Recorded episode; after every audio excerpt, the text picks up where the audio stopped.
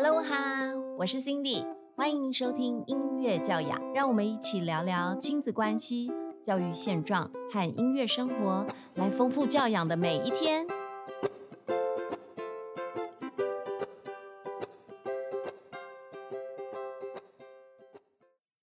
Hello 哈，欢迎收听音乐教养，我是 Cindy。这一集我们的主题继续探讨关于特殊气质的孩子在音乐教养的历程分享。我们继续跟静怡女士，也就是冠文妈妈做对谈。欢迎冠文妈妈，大家好。好，我们上一集呢，从冠文的幼儿时光走到了小学时光，还谈到了他参加了弦乐团。然后您也跟他的小学老师一起亲师合作，出了一本《翻转新生命》的书哦，这些都是很特别的里程碑。那到了中学呢？中学已经开始哦，国高中时期可能开始有青春期的状况出现。那我们这一集呢，我们会从冠文从小参加音乐比赛，还有他有一个很棒的运动习惯。以及他到后来青春期一些亲子相处的状况，来跟大家做分享哦。好，冠文好像从小就常常是音乐比赛的常胜军呢。我一开始认识冠文，就是哎，常常看到音乐比赛里面有这个陈冠文得奖的名字哎。哦，可以请冠文妈妈跟我们分享，他是什么时候开始很积极参与各项音乐比赛的呢？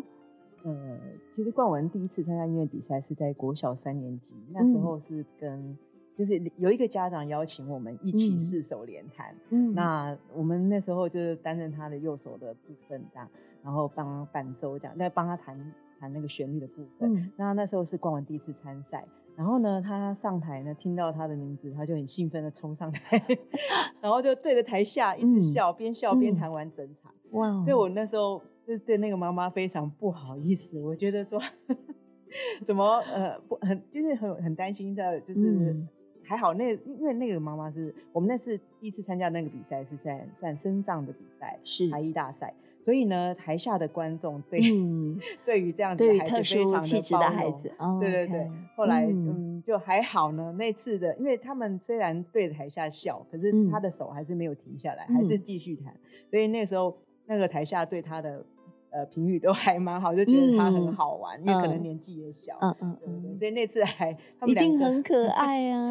对，就他对着台下笑嘛，所以主持人还觉得很好玩，他走过来跟他访问一下。嗯，那是第一次的参赛，惊险但是美好的回忆。是是是。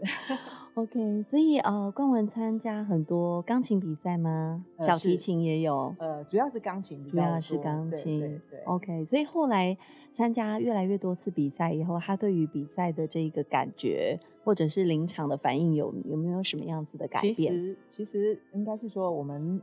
一开始都是参加身心障碍的才艺比赛，后来我们就想说挑战看看一般生的才那个钢琴比赛。嗯，那刚好我之前在教钢琴，那有时候我会想说，我就用我会的来去引导他。嗯，然后呢，我觉得在家里怎么样去训练他之后，就到到现场都是另外一回事，因为他不会安坐，嗯然后他会发出一些怪声音，因为他其实有一点点妥瑞。嗯，那妥瑞的有时候他也没有办法去控制自己发出声音。那其实因为钢琴比赛之前都呃，应该是说钢琴比赛一开始都是要有你要先去登记完之后，你要一个很长时间的等待，因为还要等到你的号码你才能上去，嗯，而且规定弹几分钟就是几分钟，你不能多也不能少。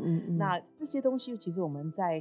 家里都已经练习了千百次了，那其实到现场呢，他还是他刚开始他没没有办法安坐，他就是他会走才想起来走动，然后发出怪声音的时候，别人也会用异样眼光去看他。是，然后我那时候我就跟主办单位说，我可不可以陪在他旁边，然后坐着等他上台的前一刹那，我再离开这样子。对，其实有非常多，就是呃，应该是说要跟一开始有很多的状况，那其实。第第一次参参赛完，我告诉自己说，我再也不要再带他参赛，我干嘛要参加比赛？嗯嗯。可是我后来换个心境想，我觉得这也是一个学习的一个磨合的契机。嗯。那其实如果我我们没有去参加比赛，他永远不知道比赛叫做什么，是什么叫做那个什什么叫做要做好，要看别人要怎么样去，对，因为我觉得其实他边一次一次的参加比赛，那他也。我觉得他会去观察别人，嗯嗯嗯，人家怎么做的。那其实一次真的是比一次好，嗯，不能说一开始就他一开始其实是非常非常混乱。那嗯，我觉得就是那样子的混乱，我们去花时间去克服它。那嗯，其实他会渐入佳境。嗯，对对，哦，太棒了。所以其实比赛不不仅是要求得名，其实也是一个自我挑战的历程。对，其实他一开始比赛都没有得名啊，都是什么甲等啊。嗯，然后我就跟他讲，你看人家是怎么样怎么样做到。其实有时候很多东西，他们必须要去有很多次的经验，嗯嗯，然后很多次的经验，他会去慢慢去摸索，会去模仿别人。嗯可是这个真的很多次，因为他其实一开始的比赛甲等，我们已经好多次了。那那如果我就放弃，说实在就永远没有机会。所以我们一直一直想，那就再试试看啊。然后其实我我有观察过我每一次的。呃，参赛他都有他自己的进步。他从现在，他现在可以不用我在旁边，然后他自己可以安坐在现场。因为有的主办单位他人数比赛很多，他没有办法让我们在在旁边帮助他，那他必须要一个人坐在现场。嗯嗯嗯。那其实我观察到他一次一次的磨练之后，他现在可以自己嗯坐在那。可是这些东西都是需要渐进式的退。我们家长可能一开始要陪他，嗯，然后慢慢的、慢慢的，他才能够自己一个人去完成所有的事情。嗯，对，其实对他来说也是一个学习，是很重要历程，都是因为陪伴。对对对，真的陪伴，然后慢慢的放手。是是，好伟大的父母。OK，然后另外嘞，冠文有一个很棒的运动习惯哎哦。OK，那个大家可以看我们的那个粉丝专业，我会分享冠文的呃他的个人的网站哦，你们可以看到冠文非常帅哦，而且他体格很好，是因为他有一个很棒的运动习惯。我们请教冠文妈妈，他这个很棒的运动习惯是怎么养成的？他的运动习惯是游泳。那其实这游泳要归缩到他早疗的阶段，因为他其实那时候做触觉防御很严重。那治疗师跟我们说。水疗是可以帮助一个孩子能够减缓一些触，能够减敏的。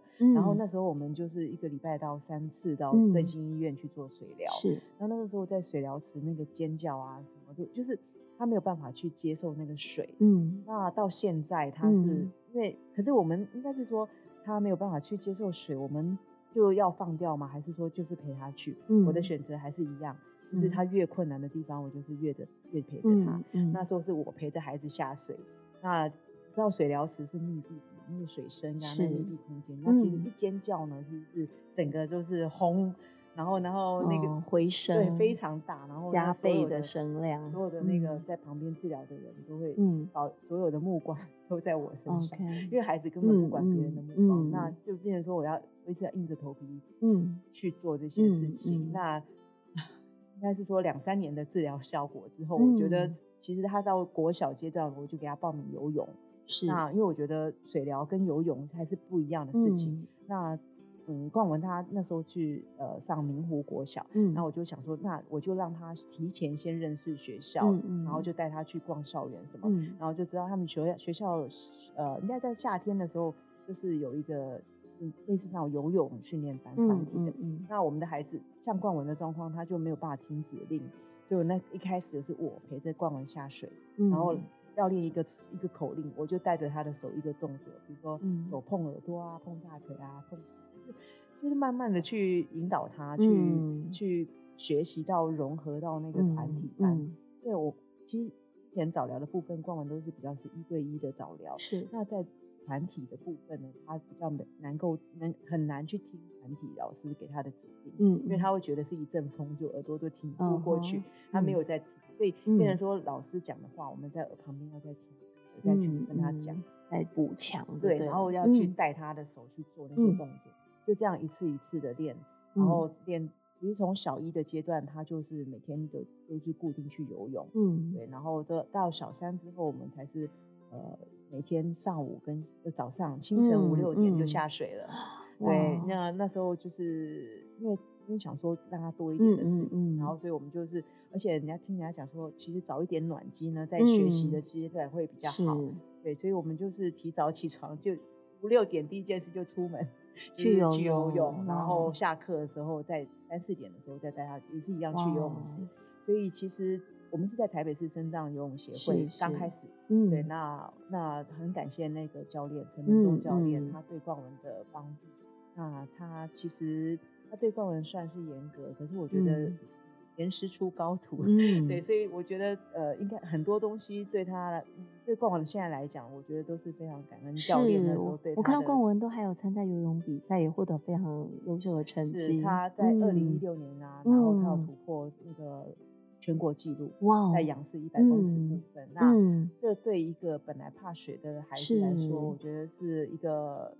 呃，不是三言两语可以说清楚的，真的令人感动的进步。对，那其实，在过程中真的是非常辛苦。我们陪伴他，我们知道说要那个游泳要突破一秒是多辛苦的事情，很多很多东西要去配合，然后不能慌慌，就是你不能停下来的努力。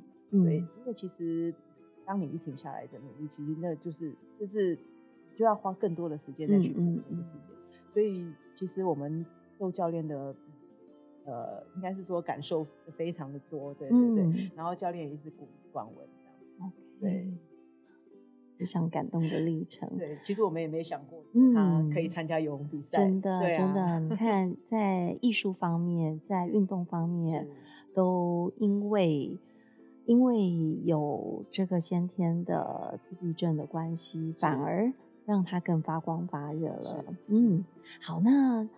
后来冠文进入了中学时期，国高中时期，那可以分享一下，在国高中时期还是进入一般的教育体系吗？是的，他在国中也是因为呃明湖国中，呃明湖国小，我们就衔接明湖国中，然后刚好是衔接乐乐团的一个延续，是，然后刚好呃在高中阶段，我们也是在方济高中，嗯嗯，那冠文他都是在。校的融合是对，都普通学校，然后接受资源班的教呃那个帮忙。OK，所以还是跟一般生在同一个班级里。对对，那这样子在相处过程中，因为青少年的相处总是有一些呃不太一样，有时候是令我们担心，可能会有一些火花这样子。对，有发生过类似的事情，令你有点担忧的事情吗？呃，有啊，当然是有。那有，对对对，那的。过程中，其实我们也能够了解，说很多东西是因为其实其他的孩子也正正面临到青春期的问题，那他们的所以是相处上面的摩擦，摩擦。那其实有些东西不要去放大很多的，我觉得不要去无谓的去放大它。那很多事情我是交由老师去帮我们去协助处理，可能我把我的担心，把我的疑惑，然后我去反映给学校的。教啊，学校的老师、辅导室老师，那老师会去帮我观察。那我觉得这些对我们的孩子，不要说直接去呃，把我们的就直接直接直接去反映到那个孩子的其他孩子的身上。是。那我觉得去透过呃，透过老师的协助，我觉得对孩子来说。嗯，真的，其实对跟老师这边的合作，还有有时候相信老师的处理，也是一个很重要的。因为有些青春期的孩子，说真的，他们是有时候也是说来就来，是对。然后其实他们没有恶意，只是他们的互动方式。后来有时候会觉得自己担心太多，因为你会发觉他们同才之间的互动也都是这样。对对对，就是他们觉得在玩，然后就是他们的互动模式。去放大说，哎，你怎么这样子？是的，是的，对，所以您也是很明理的家长，也要尽量做到，因为毕竟我觉得 特殊生要在普通学校融合，很多东西我们自己要去有，应该是说要去观察一些细节的，是是是，嗯，真的是不容易的路。好，那在青春期的冠文有没有情绪上面的改变呢？呃，青春期有，当然当然是。其实他从小的情绪就是就是属于青春期的情绪了吗？应该是说他从小的情绪就是非常的，我们我们会去预防他的情绪发生，应该是这样讲。嗯，呃，很多情绪他一起来的话，他就要花一两个小时，嗯，去才能够平对才能够平复。那他小时候，尤其是没有语言那个阶段，嗯嗯，他从他他没有办法去平复他情绪，他要哭个一两个小时。是对，那变成说我们。治疗心理师给我们的建议是，能够预防它发生是最好的。嗯，所以我一路上我陪伴他的过程中，我都很怕一个他其实一个一个眼神啊，或是一个一个不舒服的感觉，其实我们陪伴他的人敏感的，就是会去知道说，哎，他可能快要爆，快要。那个 雷快来了，对，快来了，所以我们就会。这也是长期陪伴他在他身旁的一个好处了，因为我觉得说，嗯，能够更了解孩子，然后更去预防他，然后我会多鼓励他。其实我到现在每天晚上都会抱着他，然后给他鼓励说，二十岁了，对我会告诉他，你今天什么东西做的很好，我很喜欢你这样。那他其实他很喜欢我鼓励他。是。那其实我从小到大，我因为我们一直在接受早疗教育，然后我自己本身在受一些。特殊教育的一些，应该是说学习。那我觉得我们孩子，如果家长也一起去的话，我觉得他们对他们来说是很大的帮助。那其实我因为这个过程，我我我学会，我学到了说，其实对孩子的情绪部分，通常会更重要。哦，其实从过文妈妈的分享，我有一个很大的体悟。不管是一般生还是特殊生，一般的正常正常的朋友，或者是您有自闭症倾向的朋友，我们每个人需要的可能都是那个身边的人很发自内心的鼓励，是一个温暖的拥抱，是认同跟理解。对对，所以其实从今天开始，我们就对我们身边的人。不管你是你可能是子女，你可能是父母，你是同学，都对身边的人多一分赞赏，然后多一份鼓励，你才是最美好的。OK，好，很开心这一集的节目有这么大的分享，我们陪冠文的故事走到了青少年时期哦。好，谢谢大家今天的收听。然后，如果您喜欢我的节目呢，请到我的粉丝专业 Cindy 乌克丽丽音乐教养。留言、按赞、加分享，里面也会分享陈冠文星儿音乐家的网站。然后，请大家喜欢的话，给我五颗星的好评，谢谢大家。